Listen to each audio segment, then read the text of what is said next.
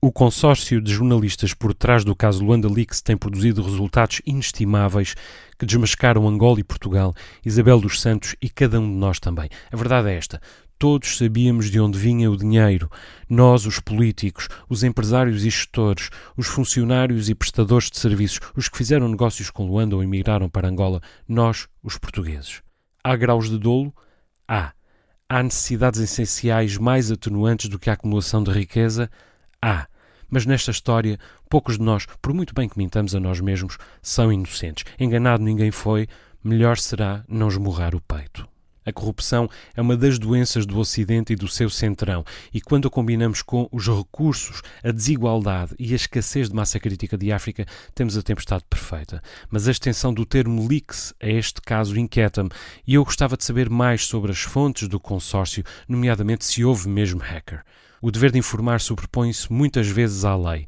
Sem isso, o mundo seria como foi e pode voltar a ser, com a crise que o jornalismo vive, um faroeste. Mas a mitificação da figura do hacker, aliás estimulada pela cultura pop, e mesmo quando lhe chamamos whistleblower como ao cúmplice arrependido que não é, não representa perigo menor do que a corrupção. Ainda há dias soubemos que Joseph Bezos, da Amazon e do Washington Post, terá sido hackeado com um vírus enviado para o seu telemóvel pelo próprio príncipe da Arábia Saudita com quem almoçara. Pretendia Ben Salman chantageá-lo para que o jornal fosse mais brando com o regime saudita. E feito o hacking, terá divulgado via National Enquirer, onde tem amigos e dependentes, mensagens privadas entre Bezos e uma amante. O ataque destruiu a família de Joseph Bezos. É o problema em concreto. Já o problema em abstrato é que o hacking constitui hoje uma realidade sem controlo.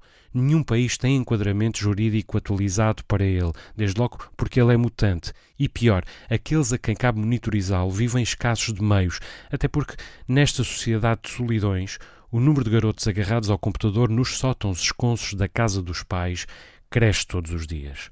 Os hackers podem salvar o mundo e podem destruí-lo, podem acabar com o que resta do jornalismo e podem tirá-lo da agonia. Só que o modus operandi é o mesmo em todos esses casos. Rui Pinto, de que tantos têm feito herói, e não só Ana Gomes, já desmascarou o Benfica, mas também cometeu a extorsão.